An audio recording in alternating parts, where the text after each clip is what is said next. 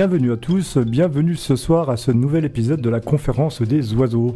Nous nous retrouvons en belle et bonne compagnie ce soir avec le retour triomphal d'Adrien. Bonjour. Ernesto, toujours manette. Bonsoir. Sylvestre, toujours derrière sa bonnette. Bonsoir. Et notre invité du jour, il s'agit de Vanessa. Bonsoir. Buenas noches. Buenas noches, Vanessa.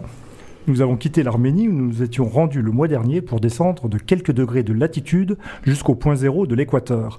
La ligne imaginaire de l'équateur coupe le globe en deux, mais ne sépare jamais les hommes. Elle ne marque d'ailleurs aucune frontière dans aucun État du monde. Dans le pays d'Amérique du Sud, auquel il a donné son nom, l'équateur tient même davantage de la ligne de force que de la ligne de démarcation.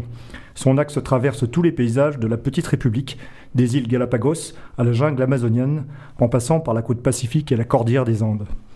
Il marque un trait commun entre les populations et les cultures issues de trois continents, où chacun marche dans les traces de l'autre. Bienvenue en Équateur.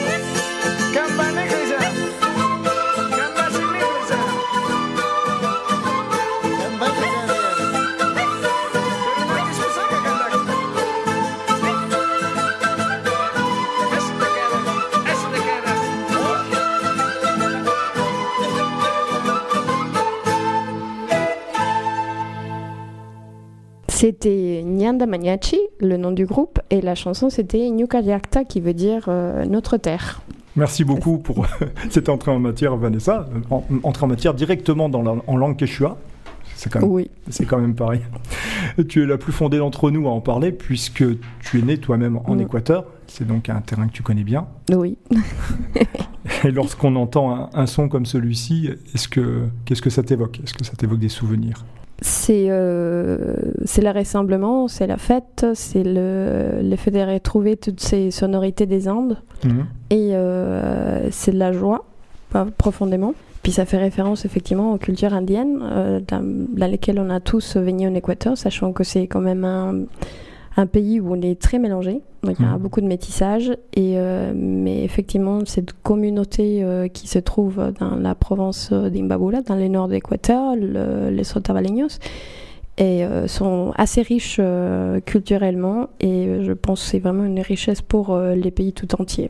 Oui, c'est vrai que bon, ici, en, France, on, connaît la musique andine au travers d'El Condor Pasa, bien sûr. Mmh. Mais, finalement, euh, le morceau qui a peut-être fait le mieux connaître à travers Simon Garfunkel ou Marie Laforêt, la musique équatorienne, c'est pas équatorien hein, d'ailleurs, la musique andine plutôt, mmh. euh, pour euh, El Condor Pasa. Mais c'est aussi une musique qu'on rattache au royaume Inca, à l'empire Inca, en se disant, lorsque les conquistadors sont arrivés, ils sont tombés sur des gens qui étaient déjà là et qui, euh, qui représentait une culture homogène. Mais est-ce vraiment le cas? Est-ce que les... Hmm, pas forcément, parce que quand les Espagnols sont arrivés, il y a eu à peu près 70 ans avant où euh, les, euh, les, royaumes des Incas a fait aussi éruption dans ces pays qu'aujourd'hui on appelle l'Équateur. Mhm. Mais avant ça, effectivement, il y avait toute une série de communautés amérindiennes, on peut dire, ou pré-colombiennes, donc avant l'arrivée de, mhm. des Christophe Colomb, entre guillemets, des conquistadores espagnols. Euh, voilà, donc c'est vraiment un, beaucoup de communautés, notamment aujourd'hui, on a presque 13 euh, langues euh, vernaculaires qui sont parlées dans le pays, dont notamment deux qui sont reconnues en tant que langue officielle depuis notre dernière constitution de 2008, donc le quechua et le shuar. Et le Mis à part les castillons, évidemment, qui est la langue officielle, on est bien ce ah, soit clair. ce qu'on appelle ici souvent l'espagnol. Exactement, ça vient de Castille. Donc, voilà. Mm. donc si je comprends bien, euh, les Indiens, euh, les Amérindiens d'Équateur euh, ont été eux-mêmes envahis par les Incas et 70 ans après arrivaient les Espagnols et une fois que tout, tout le monde se mélange, mm. finalement c'est la langue quechua, la langue des Incas qui arrive à se maintenir le mieux euh, si j'ai bien compris, qui est aussi encouragée par euh, l'occupant parce qu'elle sert de langue de, de, dialogue, de conversation. Mais ça nous donne d'ici l'idée d'une culture homogène qui en réalité ne l'est pas. Avec euh, énormément de, peuples qui ne communiquaient jusqu'alors pas entre eux au travers de cette langue-là et qui avaient peut-être aussi des mœurs très différents les unes des autres. Mm, certainement. Mais effectivement, je pense que l'arrivée des Espagnols, au final, il y a eu ça a aidé après hein, à, que y peut-être, enfin je, ne veux pas m'avancer, je suis pas historienne, mmh. mais euh, en tout cas au côté euh, culturel, euh, c'est présent, et c'est toute cette langue, et je, je, pense que le point les plus importants, c'est cette reconnaissance officielle de, de toute cette racine interculturelle dans les pays officiellement, et puis que, puis que ce soit là présent et qu'on puisse tous en bénéficier. D'ailleurs, euh, aujourd'hui dans les écoles, euh, les petits peuvent apprendre les Kichwa. Évidemment, c'est très peu, hein, bien sûr, mais c'est quand même un pas vers cette euh, interculturalité. Pardon, excusez-moi. Mmh. Mais c'est vrai que cette reconnaissance paraît bien tardive si on la compare au siècle d'occupation espagnole, où l'espagnol est la langue dominante, mais elle est tout de même réelle aujourd'hui. Et qu'est-ce que ça représente aujourd'hui les Amérindiens en Équateur? Euh, c'est une minorité, c'est une minorité qui est très isolée, ou il y a un fort métissage? Je pense qu'en termes de population, il y a un grand métissage, et, mm. euh, mais les communautés indiennes, elles gardent aussi leur, euh, leur racine, leur culture, et voilà, je, comme je dis, je ne suis pas forcément experte là-dessus dans la matière, mais j'aurais tendance plutôt à dire qu'il y a un grand métissage tout en hmm. gardant vraiment les, les spécificités culturelles par région. Il y a une influence diffuse, c'est un petit peu en préparant cette émission, ce qu'on a remarqué, c'est que les, cultures s'interpénétraient et finissaient par avoir une forte influence l'une sur l'autre. Par exemple, on a découvert, ça nous a surpris, que les Incas ne connaissaient pas les instruments à cordes. Enfin, l'Amérique d'ailleurs, dans son ensemble, ne connaissait pas les instruments à cordes. C'est les Espagnols qui les ont amenés. Ce qui n'empêche que c'est bien tout de même les Incas qui se les sont appropriés à travers leur musique, comme on va l'entendre à présent, avec un, extrait de plus de musique euh, indienne.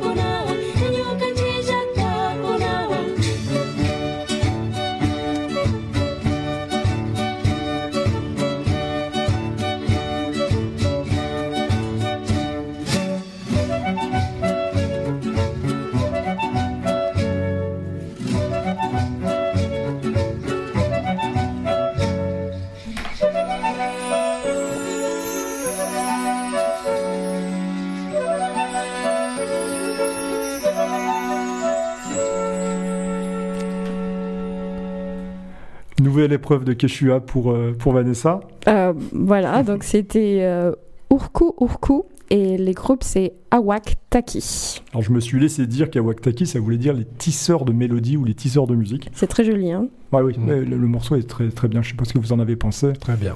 Ouais, assez aérien, cristallin, enfin, vraiment très beau. On a parlé tout à l'heure un petit peu de la musique indienne et de notre regard à nous, Européens, sur la musique indienne. Et en fait, il faut quand même admettre Candor del Condor ça, ça vient aussi tout simplement euh, des gens qu'on a vus, surtout à Paris, dans le métro, etc., jouer de la flûte de pan, vendre des ponchos, euh, en se disant c'est ça la musique indienne. c'est peut-être un peu ça, mais que faisaient-ils là ces gens? Enfin, je veux dire, euh, comment on explique cette diaspora inca qu'on retrouve dans toutes les capitales européennes? Les, les c'est un peuple euh, qui est très particulier, très intéressant, euh, très riche, comme je vous l'avais euh, déjà un peu expliqué. C'est un peuple des tisserands, des commerçants, et tout simplement, je, je, serais même tentée de dire que ça porte dans leur ADN. Mmh. Mais ça a commencé tout simplement parce que, voilà, ils ont un esprit de, du commerce et que petit à petit, il y a des familles qui se sont déplacées vers la, vers la capitale. Et puis, il y a un autre groupe, un peu comme des éclairs, qui sont partis sous les autres capitales. Ça peut être des pays proches, comme la Colombie, par mhm. exemple, Bogota. Et puis dès là, bah, tu te rends compte qu'au final, bah, tu peux vendre tes marchandises, faire de mhm. ta musique, ça plaît, puis tu reviens puis tu recharges et puis tu répares euh, effectivement sur d'autres contrées. J'ai, euh, je profite là maintenant pour, pour saluer cette, euh, cette capacité de ces, de ces parce que effectivement ils n'ont jamais eu la, la, contrainte de, de, ne pas se déplacer ou autre. Mhm. Au contraire, ils ont toujours été comme ça, de, avec ces envies d'aller un peu partout. Et c'est peut-être pour ça que vous les avez vus certainement dans les, dans les rues de Paris, mais pas seulement. Hein. Je, j'ai connaissance aussi, ils sont partis dans les Japon et dans des contrées plus lointaines, mhm. euh, tout simplement parce que euh, ils, aiment, ils aiment bien euh, se déplacer. C'est vraiment un réseau très soudé des gens. Mhm. et puis en plus, ils reviennent souvent au pays à la, à la Jacta, à la Pachamama, donc à la, à la, à la terre nourricière, à la, à la, à la maison. Mhm. Et, euh, et puis ça répare à nouveau. Ça apporte effectivement énormément de choses, de, de désapprentissage. Et euh, voilà, donc euh, je ne sais pas si j'ai Il y a toujours ce lien éclairé. en fait avec Oui. avec l'Équateur. Il n'y a, il y a pas l'enrac- l'enracinement dans les pays qui, qui visitent en fait. Exactement. Mm. C'est des gens qui reviennent toujours euh, chez eux et puis euh, qui rapportent euh, effectivement avec, dans leur bagage tout ce qu'ils ont appris, euh, qui rapportent de nouvelles choses et des nouvelles euh, méthodes, peut-être même de, de commercialisation de, de leurs produits et ou autres. Et euh, donc c'est vraiment une richesse. Vous irez en Équateur certainement au marché de, au marché qui se fait tous les samedis euh, comme, comme d'habitude. Et euh, vous trouverez effectivement ces, ces beaux tissus et puis ils sont souvent à la mode. Hein, C'est en général ils vont être euh, assez euh, à, à la pointe. Oui. Donc c'est assez, assez intéressant. Je pense que c'est quand même un cas, des, euh, un cas très intéressant d'une immigration qui n'est pas celle qui s'établit, mais plutôt une qui va, y revient. Mhm. Oui. Voilà. c'est- transfrontalier, transfrontalier. C'est vrai qu'en en plus, on l'a pas précisé, mais les deux premiers groupes qu'on a passés sont tous les deux originaires de Tavalio.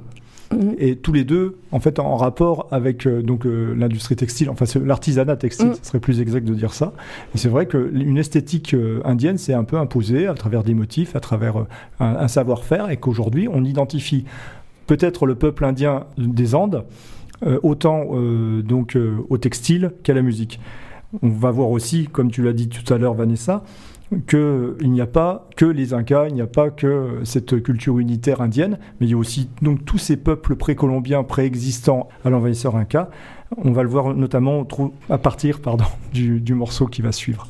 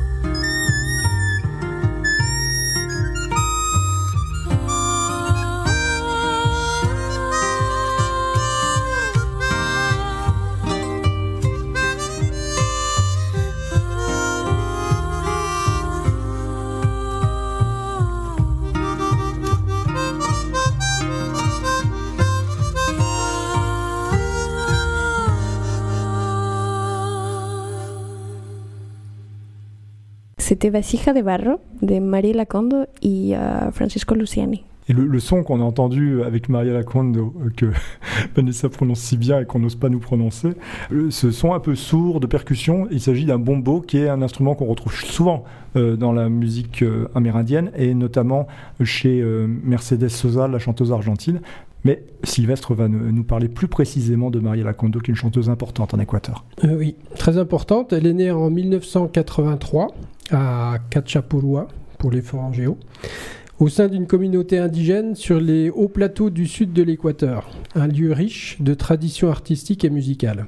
Son attirance pour celle-ci commencera dès son plus jeune âge lorsqu'elle entendra les berceuses qui accompagneront et berceront son enfance. Elle étudiera la musique à l'université de San Francisco de Quito, qui est la capitale. Elle se consacrera à la composition et à l'écriture de chansons, devenant ainsi l'une des auteurs, compositrices et interprètes les plus, réputées d'Équateur. Toute sa vie va se dérouler entre des activités culturelles variées, des récitals, des rencontres musicales, des berceuses justement pour enfants, bref des expériences diverses qui vont forger sa voix et sa personnalité musicale. En 2016, elle entame une tournée de plusieurs mois en Amérique du Sud, puis elle ira à Milan en Europe, à Lisbonne pour inaugurer l'année où cette ville européenne est devenue la capitale ibéro-américaine de la culture. Elle se distingue également en tant qu'artiste principale du Festival culturel de l'Équateur en France, organisé par l'ambassade de l'Équateur. Depuis, couronnée de nombreux prix, elle partage la scène avec beaucoup d'artistes renommés d'Amérique latine et a même participé en 2014 à la cérémonie officielle de l'UNESCO pour la déclaration du Quapacñan en Quechua comme euh, patrimoine culturel de l'humanité.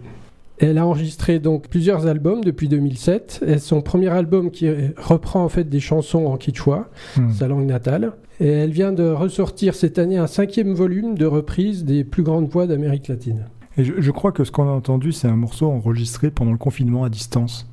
C'est une chanson connue, Vanessa, je crois. Euh, la Vasija de Barro, oui, Mm. je vous avais parlé un peu. C'était une chanson qui avait été euh, écrite euh, lors d'une, si je ne me trompe pas, lors d'une soirée chez un grand peintre équatorien qui est décédé, qui s'appelle Osvaldo Guayasami, dont un de ses fresques se trouve au, au bâtiment de l'UNESCO à Paris. Mhm. Et donc c'est plutôt euh, des, euh, des artistes et des compositeurs euh, qui ont écrit la chanson. Mhm. Et puis effectivement après c'est, euh, ça a été pris. on pourrait dire que c'est plus une chanson urbaine en quelque Oui. sorte.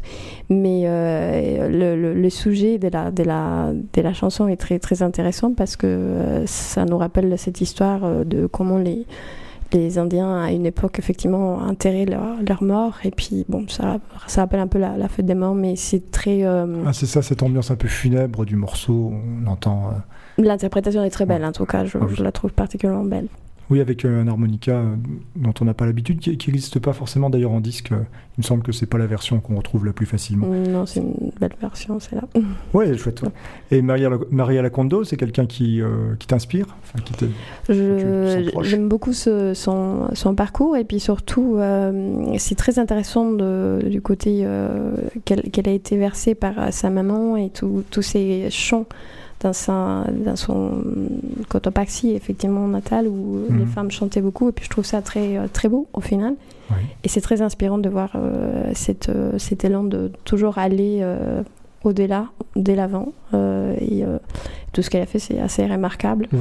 Et comme tu l'as dit, effectivement, quand euh, elle était là pour, pour l'UNESCO, pour les Capagniens, qui est donc les chemins des Lincas, qui passent un peu par tous les, tous les pays de la, des Andes. Les Oui. six pays, oui. Voilà. C'est- quelque chose qui a beaucoup im- impressionné les, conquis- les conquistadors, enfin, les Espagnols, lorsqu'ils sont arrivés. C'est le réseau routier Inca Ouais. qu'on retrouve. Los chas, qui c'était les postiers de l'époque, ils étaient Oui, très très oui. rapides.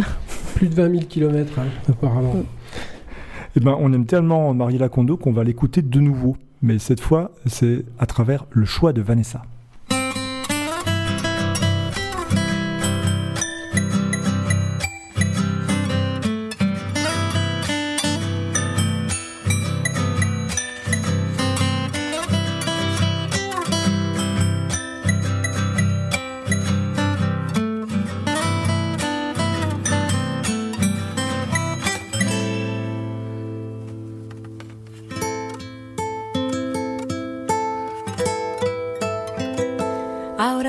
Sol se va a dormir, Ahora que el sol se va a dormir, se viste el cielo de carbón. Se viste el cielo de carbón. Y de una nube va a y salir de una nube va a salir. Trotando un caballito azul. trotando un caballito azul.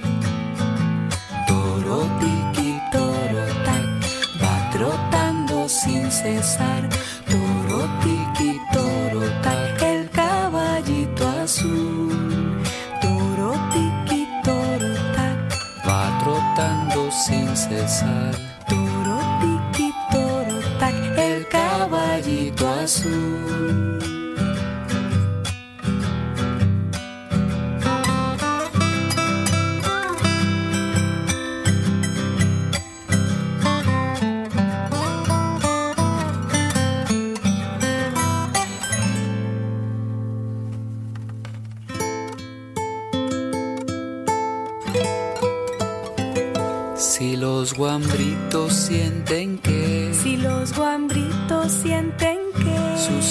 Se quieren cerrar,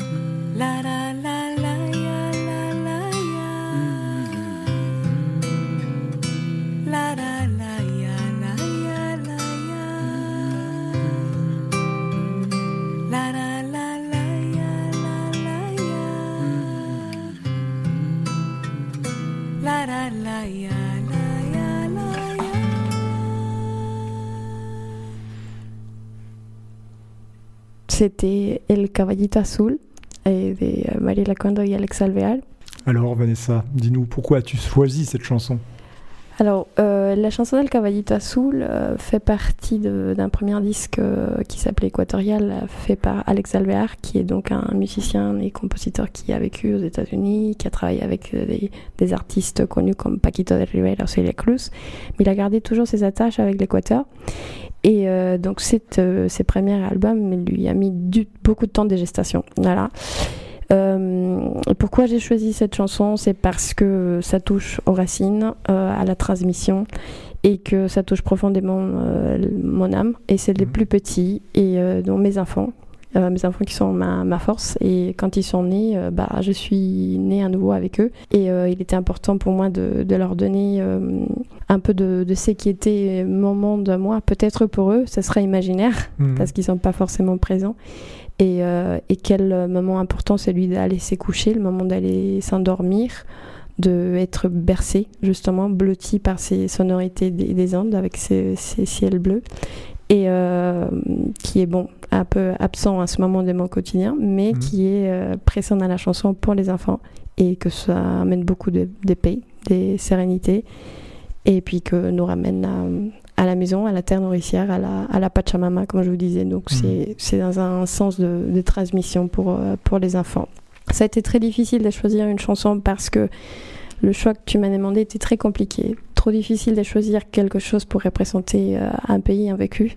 Mhm. Et déjà, euh, il y, a- il y a des- il y a des gens que j'oublie. Et, euh, par exemple, il y a un, un grand ami, Willan Farinango, et puis Maria Tejada aussi, et que j'aurais aussi voulu mettre en, en- en chanson, Alors, mais que j'embrasse très fort. je te coupe parce qu'on a entendu Willan qui joue de la guitare euh, dans le morceau d'avant de Mariela Kondo. Donc c'est lui qui joue Oui. la guitare. Il, il se sera reconnu et puis il nous a aussi aidé à, à préparer l'émission. Exactement. Là, Donc j'ai vraiment- très, très, fort lui et, et Maria Tejada qui effectivement a une, une voix sublime et que j'aurais voulu aussi euh, choisir. des, euh, des chansons de, de sa part. Et on, on a rendu honneur à cette belle tradition équatorienne de la chanson, parce qu'il y a vraiment une, une vraie tradition de chanson en espagnol et aussi en quichua, mais Mm. majoritairement en espagnol. Mais lorsqu'on demande euh, à quelqu'un, euh, par exemple, je ne sais pas, un Américain, un autre latino-américain, qu'est-ce que la musique équatorienne Peut-être euh, nous répondra-t-il qu'il s'agit du pasillo. Pasillo, c'est quelque chose, comment dire, dont Sylvestre nous parlera tout à l'heure, mais que je vous laisse apprécier tout de suite. Allons-y pour le pasillo. Super.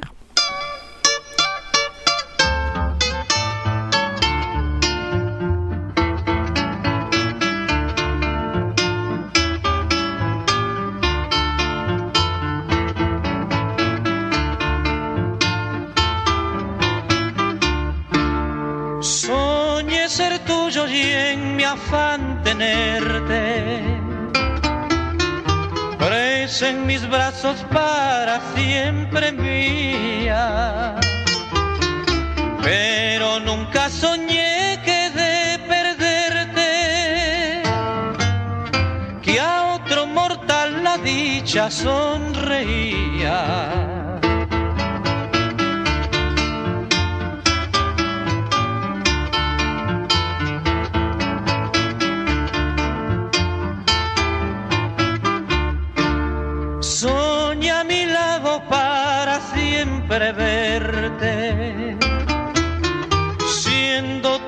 Único dueño, vida mía. Soñé que eras mi diosa más la suerte, nuevos tormentos para mí tenía.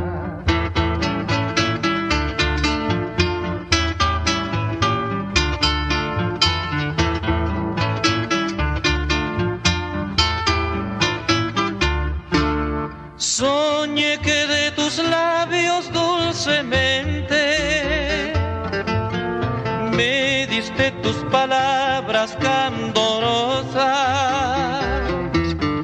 hablándome de amor eternamente. Pero todo es en vano, solo ha sido un sueño, la pasión que me destroza. Siempre te perdido.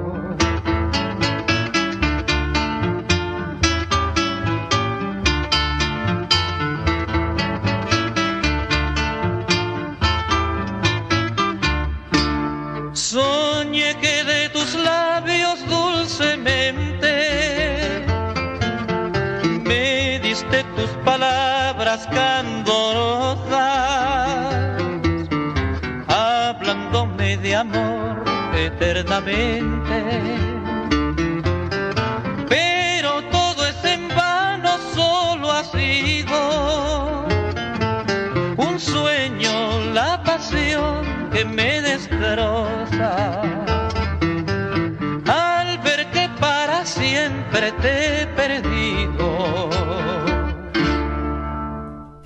C'était Adoration de Limpo Cárdenas. Un morceau donc de Passillo. Euh, Le Passillo pourrait être du coup un, symbole officiel du pays, car les, Équatoriens l'ont véritablement dans l'âme. À tel point que depuis 1993, le pays a décidé d'officialiser la journée du Passillo tous les 1er octobre, pour la simple et bonne raison que cette date correspond à l'anniversaire de Julio Jaramillo, un des plus grands représentants de la musique équatorienne. À quoi ça ressemble euh, le Passillo À l'origine, c'était une valse. L'origine du passillo, c'est la valse qui était jouée par des orchestres de chambre dans les milieux aristocratiques. Et c'était euh, purement, purement instrumental. En fait, il n'y avait pas de paroles euh, greffées dessus. Petit à petit, le passillo devient populaire dans les années 30, lorsque les poètes équatoriens se l'approprient en y associant leur poésie. Ce savant mélange va remplir alors de mélancolie tout le pays, avec des paroles qui célébreront très souvent la beauté féminine ou la nostalgie de l'être aimé. On entend ces passillos donc de nouvelle génération dans les grandes villes, dans un premier temps. C'est là où se concentre euh, le bouillonnement culturel en général. Et petit à petit, il va se propager absolument partout en Équateur. Les années phares des plus beaux passillos seront les années 1950 à 70. Alors on va l'écouter, on va l'entendre dans d'autres pays que l'Équateur, bien sûr, hein, dans les pays euh, limitrophes, mais toujours à moindre mesure toutefois. Et l'originalité du passillo équatorien, euh, ce qui fait qu'il est unique, en fait, c'est qu'il est joué avec des accords mineurs, ce qui renforce encore plus cette touche de mélancolie et qui les distingue de tous les autres passillos. Et donc c'est quelque chose de très important euh, pour le pays puisqu'il a été reconnu patrimoine culturel immatériel de l'humanité par l'UNESCO depuis euh, 2021. Il dit Adrien, je, je coupe Adrien. c'est balèze le passillo, au point de vue guitare? Alors, de mon point de vue, oui, euh, c'est balèze. Voilà, après, voilà, c'est c'est de la guitare classique, jouée au Mm. doigt. Moi, j'ai toujours trouvé ça très impressionnant, mais je suis pas forcément le meilleur juge, du coup, pour, euh, pour le dire. En tout cas, moi, je trouve. Alors, il se dégage du passillo une mélancolie incroyable, euh, même euh, une sorte de complaisance pour la tristesse, on pourrait même penser. Est-ce que c'est le cas, Vanessa? Est-ce que euh, quand on écoute du passillo, on a envie d'être triste? C'est vrai qu'on on a tendance à dire ça en, en espagnol, euh, cortavenas, qui voudrait dire effectivement qu'on on s'écoupe les veines hein, directement. Parce que et il y, a- il y a ces côtés mélancoliques, comme vous l'avez bien, bien dit, mais euh, en même temps, c'est, euh, je crois que c'est un moment dans lequel on s'est réunis et on passe un moment ensemble. J'ai des souvenirs de mon enfance où il y avait toujours euh, ma maman, euh, mes oncles, mes tantes et les chanteurs et les musiciens. Ils se réunissaient tous à la maison. Mhm. Et puis, c'était impensable de passer une soirée sans qu'il y ait toda esta- pardon, j'allais dire d'ailleurs- même en espagnol, Mhm. toutes ces pasillos Mhm. et qui, qui, sont, euh, qui étaient chantés et qui d'ailleurs, euh, ces traditions c'est, continuent et perpétuent un peu partout dans toutes les, euh, les familles et les milieux. hein. Donc, c'est, tu as bien fait de dire qu'effectivement, c'est une journée importante Mhm. et que euh, c'était aussi important de, de, de le mettre au patrimoine de, un peu de, de l'UNESCO, Mhm. évidemment. Parce que si je comprends bien, c'est pas seulement des artistes qui jouent du passillo, mais c'est un peu tout le monde, c'est une culture populaire. Oui, je pense que ouais, populaire et urbaine, ouais, beaucoup. En tout cas, euh, bon, moi, ça m'a ça m'a surpris. Enfin, ce qui m'a surpris, c'est plutôt euh, le, presque l'outrance dans la tristesse. Mm. Et euh, c'est ça aussi qui donne, je trouve, un, un côté, euh, un côté un peu unique au passillo. C'est qu'en fait, il n'y a absolument aucun détachement. On est dans la tristesse comme on peut pas l'être davantage. À 100%. Et que, en fait, euh, ça fait pourtant partie aussi d'une sorte de fête, comme tu l'as dit. Ouais, on, vit, on vit pleinement cette euh, tristesse ou mélancolie, mais vraiment avec. euh, on on s'y donne à cœur joie, pour les coups. Et c'est vrai qu'on on a glissé tout doucement hein, du monde amérindien, du monde des Indiens, au monde hispanique et espagnol. Et là, on va explorer une tradition peut-être encore plus étonnante parce que on ne connaît qu'assez peu cette minorité en Équateur, du moins vue d'Europe. Il s'agit de l'Afrique équatorienne.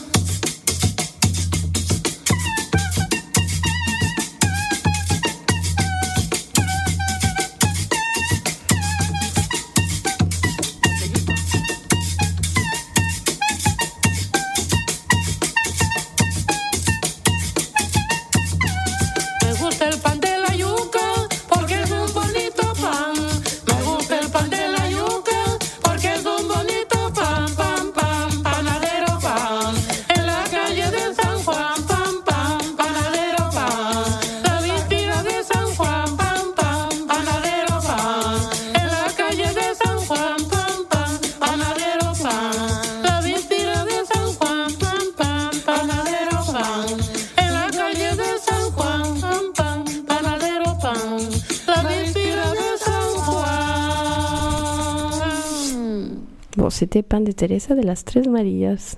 Oui, alors, on peut être surpris un petit peu. Ah, Ah oui, c'est excellent. quelle chanson. Alors, le sifflement qu'on entend, euh, qui ressemble à une feuille, eh ben, c'est une feuille. C'est une feuille, euh, vous savez, euh, il y a les voix, si vous réécoutez, et ensuite il y a un sifflement, et c'est une feuille de goyavier qui est tenue fermement entre les lèvres euh, des musiciens, et là, les- euh, sur laquelle ils soufflent, et ça produit ce sifflement, enfin, qui est vraiment remarquable. Euh, c'est euh, un morceau euh, qui appartient à la tradition de la vallée de la Chota, Del Chota. Del Chota. Bahia del Chota, oui. et donc euh, à ce monde afro-équatorien, Mm. euh, qui a une géographie assez précise, je crois. Oui. C'est plutôt vers le nord, c'est ça? Ça va être dans, la, dans la confluence entre Imbabula, là où on était d'ailleurs. Je pense qu'on fait un voyage géographique. hein. On a Oui, commencé oui, par les vrai. Andes et là on commence à aller vers les côtés pacifiques. Donc il y a vraiment ce point qui touche euh, la province d'Esmeraldas.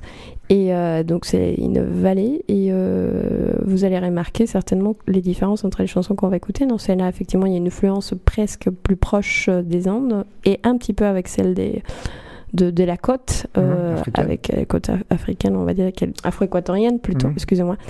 Et euh, voilà.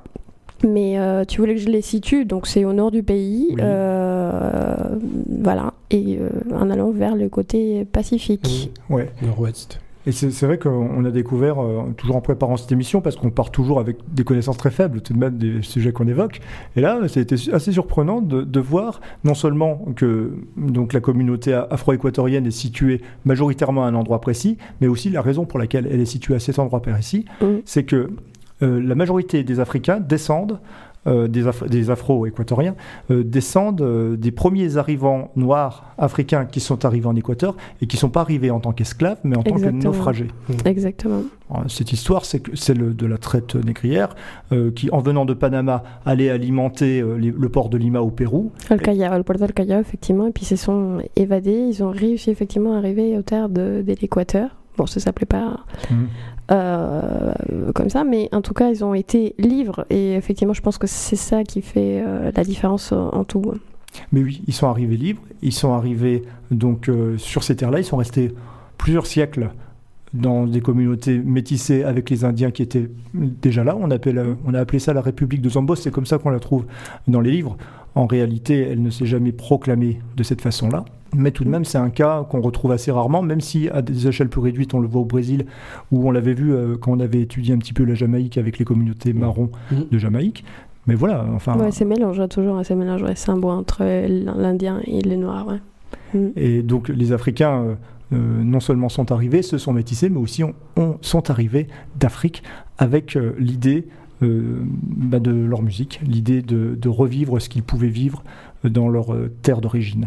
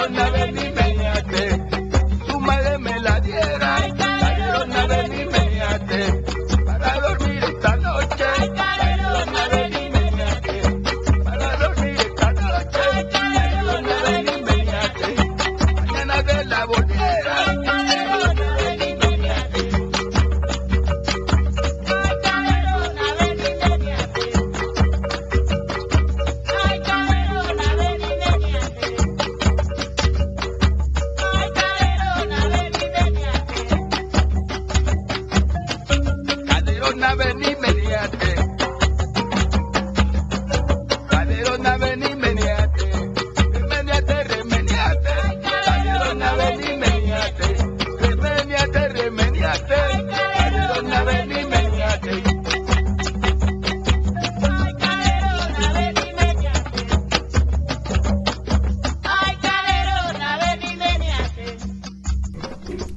C'était Cadelona des euh, Papa Roncan. D'ailleurs, c'était un grand chanteur euh, équatorien qui est décédé euh, en septembre de l'année dernière.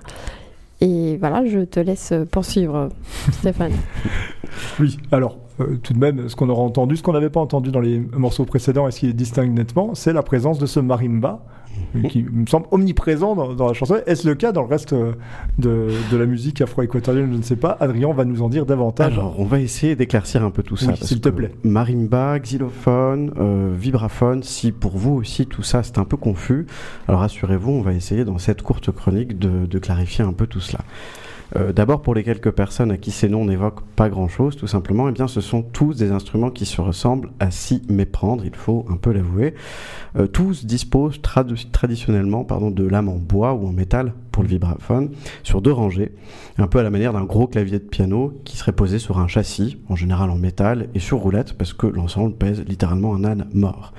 Euh, les, les différentes lames vont venir être frappées par l'instrumentiste et résonner dans ce qu'on appelle des résonateurs tubulaires, un bien beau terme pour parler de gros tubes en métal qui Mhm. sont disposés en dessous de l'instrument. Le marimbiste, le xylophoniste ou le vibraphoniste, ce sont les noms qu'on donne aux joueurs de ces instruments, vient frapper les lames avec des maillets, qui sont des baguettes de bois au bout desquelles on enroule différents matériaux, de la laine ou des matières douces pour le marimba ou le vibraphone, du caoutchouc, des matières un peu plus dures pour le xylophone. Il y a différentes techniques pour frapper, pour tenir les baguettes. La plus basique, c'est très simple, une baguette dans chaque main. Mais il est ga- également possible de tenir deux baguettes dans chaque main, en général une entre le pouce et l'index et une entre l'annulaire et l'auriculaire, voire trois dans chaque main, même si c'est plutôt rare, parce qu'à mon avis, cela demande une certaine maîtrise. Au cirque, alors peut-être. ouais, peut-être. 4 ou 5. En général, c'est deux. Et alors, tous ces instruments se jouent à peu près de la même manière. Et un instrumentiste pourra relativement aisément passer d'un xylophone à un marimba à un vibraphone. Donc voilà pour le concept assez simple de cette famille d'instruments, mais cela ne nous avance pas beaucoup plus pour concrètement les différencier.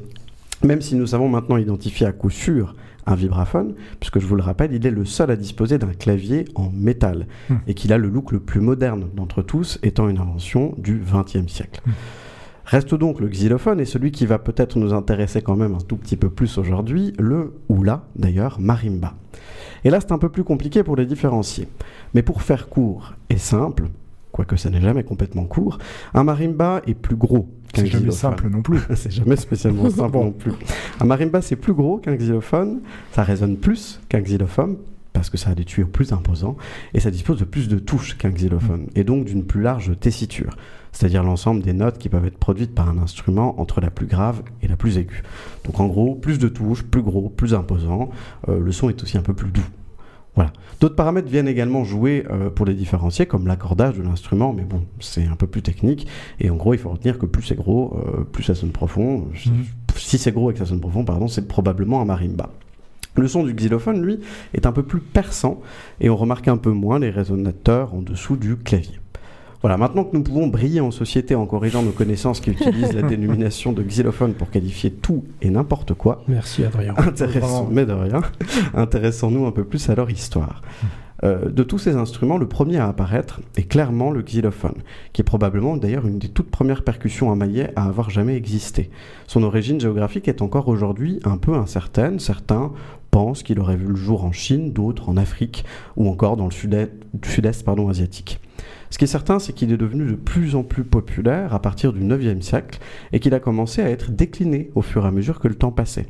Et une de ces déclinaisons qui nous est parvenue aujourd'hui est bien évidemment le ou encore la marimba, dont l'apparition remonte entre le 14e et le 16e siècle, selon le continent sur lequel on le situe. Mais on va y revenir.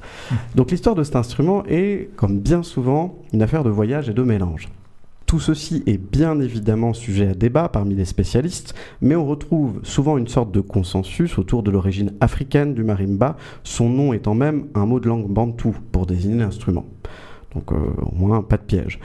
On le retrouve ensuite en Amérique centrale et du Sud où il sera fabriqué par des esclaves et des descendants d'esclaves africains pour être ensuite modifié par des colons européens qui lui rajouteront des résonateurs en bois accordés à l'occidental. Et il n'est évidemment pas exclu que dans ce processus, euh, le ou la marimba ait été d'une façon ou d'une autre influencé par certains instruments précolombiens. Donc c'est un joyeux bordel, pour être poli. en tout cas, c'est au début du XXe siècle que l'on va troquer finalement les tuyaux de bois par des tuyaux en métal, accordables plus facilement, notamment grâce à une petite lamelle qu'on peut resserrer euh, en bas du tuyau. On retrouve encore aujourd'hui des versions euh, traditionnelles des marimbas qui présentent bien plus de similitudes avec leurs cousins africains, et c'est notamment le cas dans la, dans la région des Esmeraldas dont on parlait tout à l'heure, en Équateur où les musiques de marimba, qui est d'ailleurs aussi le nom d'un style pour simplifier le tout, sont jouées sur un instrument en bois de palmier avec des tubes Exactement. résonateurs en bambou. Et ces musiques, d'ailleurs, ainsi que les danses et les chants qui les accompagnent, sont aujourd'hui inscrites au patrimoine immatériel de l'humanité, et ce, je crois, depuis 2015, si je dis pas de bêtises. Voilà, en tout cas, tout ce chemin parcouru par un instrument, peut-être depuis l'Asie ou la Chine, en passant par l'Afrique pour traverser un océan, s'imprégner de techniques et de cultures locales, mais aussi l'influence européenne, me fait penser que l'on n'a jamais aussi bien fait de parler de musique du monde. Complètement. hein. Ah oui, et euh, Papa Roncon était certainement un- le meilleur choix qu'on pouvait faire pour illustrer ça, parce que euh, c'est euh, l'artiste emblématique de la marimba, euh, certainement euh, euh, à Esmeraldas. Enfin, ça l'était, euh, en tout cas, avant sa disparition. Certainement, et je pense qu'il a, salué toujours sa, capacité à, à accueillir tous les artistes, euh, toujours, et puis surtout à cette euh, humilité, cette, euh, cette simplicité, et puis cette richesse en même temps, et puis euh, aussi au fait qu'il a. euh, il a aidé tous les autres artistes, il a, il a ouvert des chemins pour tous les autres, et euh, ça c'est remarquable. Donc, je pourrais même dire que c'est- bien porté, papa son, son, son nom et Roncon aussi parce qu'il a, il a commencé effectivement son, son, son nom s'était donné parce qu'il il vendait, enfin, il vendait du, du poisson quand il était petit. Ah, Roncon, Parce ça veut que- dire quoi? C'est le nom d'un petit poisson Ah, grosso modo et puis c'est resté un peu comme ça et évidemment voilà. C'est juste pour l'anecdote. hein. En tout cas, cette culture afro-équatorienne est très riche. On, on la, on la connaît donc euh, à travers ce qu'on a écouté. On aurait pu écouter aussi euh, une- un genre qui s'appelle la bomba del chota. La bamba del Chota, oui, effectivement. qu'on n'a pas choisi cette fois-ci, Mm. mais on aurait pu aller beaucoup plus loin. On aurait pu également parler de football parce que une des visibilités de la culture afro-équatorienne, c'est l'équipe nationale qui est euh, constituée presque pour moitié, je crois, de joueurs euh, qui sont issus de, euh, De ces régions-là. de ces régions-là. ouais. Et puis Ouais. qui, euh, je, je pense que l'appui à la sélection est très très important, pas seulement dans, dans la région d'Esmeraldas, mais Mm. plutôt dans tous les pays et à tous les âges. Euh, tous- les équatoriens, équatoriens pardon, ils, ils adhèrent énormément à, à cette magie de, de la sélection, comme on appelle hein, la tricolore. Et c'est vrai que à chaque Coupe du Monde, on voit donc des, des joueurs euh, afro-équatoriens marqués et parfois danser. hein, on l'a vu plusieurs fois. La bomba del chota, donc, euh, euh, cette danse traditionnelle que je vous invite à aller voir euh, sur internet euh, si ça vous intéresse, qui est assez euh, spectaculaire et sympa. Oui. On va continuer euh, dans une ambiance un peu festive avec Karina Clavijo.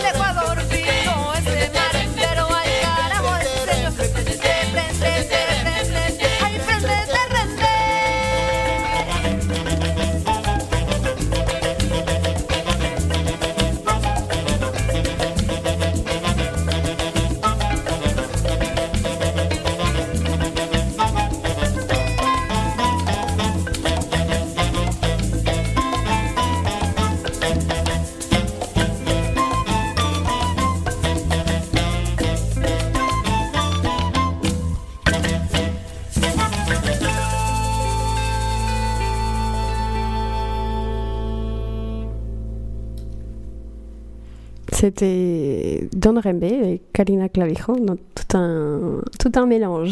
Tout un mélange, la, soirée bat son plein. Voilà, Enfin, complètement. Là, on est en- dans le, Là le d'ailleurs, côté pacifique en pleine fête. On a commencé euh, très tôt dans les Andes, et puis voilà, on descend. Hop, oui d'ailleurs c'est rigolo hein, ce, ce tour d'équateur qu'on a fait. On, on aurait pu partir un matin et arriver au soir, s'il serait pas pris autrement, parce qu'on a, on a eu des, des ambiances quand même euh, un peu plus ensoleillées au départ, mais euh, d'un- d'un soleil moins chaud, un soleil Voilà. plus, plus montagneux. plus des Andes. plus ouais. montagnard. Oui. et puis finalement, un petit coup de blues avec le pasillon, Oui, hein, quand même. Et puis euh, Une ensuite, berceuse. on- une berceuse, une berceuse. absolument. C'était le temps d'aller faire dormir les enfants pour que les adultes fassent la fête après. repartir après. ouais. Voilà. Et là, là, on peut dire, vous allez voir en plus à la fin, là, on sera carrément dans une ambiance de, de, de nightclub. Complètement. Mhm. After party. J'espère que ça vous a plu, les amis. Beaucoup. Oui, Ouais, hein, c'était sympa, beau vraiment. voyage. Oui. C'était euh, euh, une rencontre inattendue, j'allais dire, euh, que celle de l'Équateur et que celle de Vanessa, puisque c'est pas un pays très très représenté. Enfin, il n'y a pas beaucoup de ressortissants équatoriens en France et c'est pas une culture qu'on connaissait. Comme presque à chaque fois, d'ailleurs, on découvre et, et on admire et, et on se réjouit vraiment d'avoir pu aborder tous ces sujets-là. On se dit à dans deux mois, parce que là, on fait un peu relâche, on est fatigué. le mois prochain. Merci de l'invitation, en tout cas. Je me suis, euh, je me suis prise au jeu et c'est très très intéressant. Merci. Ben, le- tout le plaisir était pour nous. ouais. Donc on se dit, euh, on se dit à ciao. À bientôt. À bientôt. À bientôt. On donne le titre de la, de la Ah oui, dernière pardon, chanson ouais, quand même. À Ça serait il- sympa. Mais à quoi il pense Alors. Donc c'est, euh, vous allez écouter effectivement qu'on a dit, on finit la, la fête et on fait, euh, on écoute Nicolas Cruz et la chanson s'appelle Danza de Vision, C'est un peu chamanique, vous allez voir. complètement.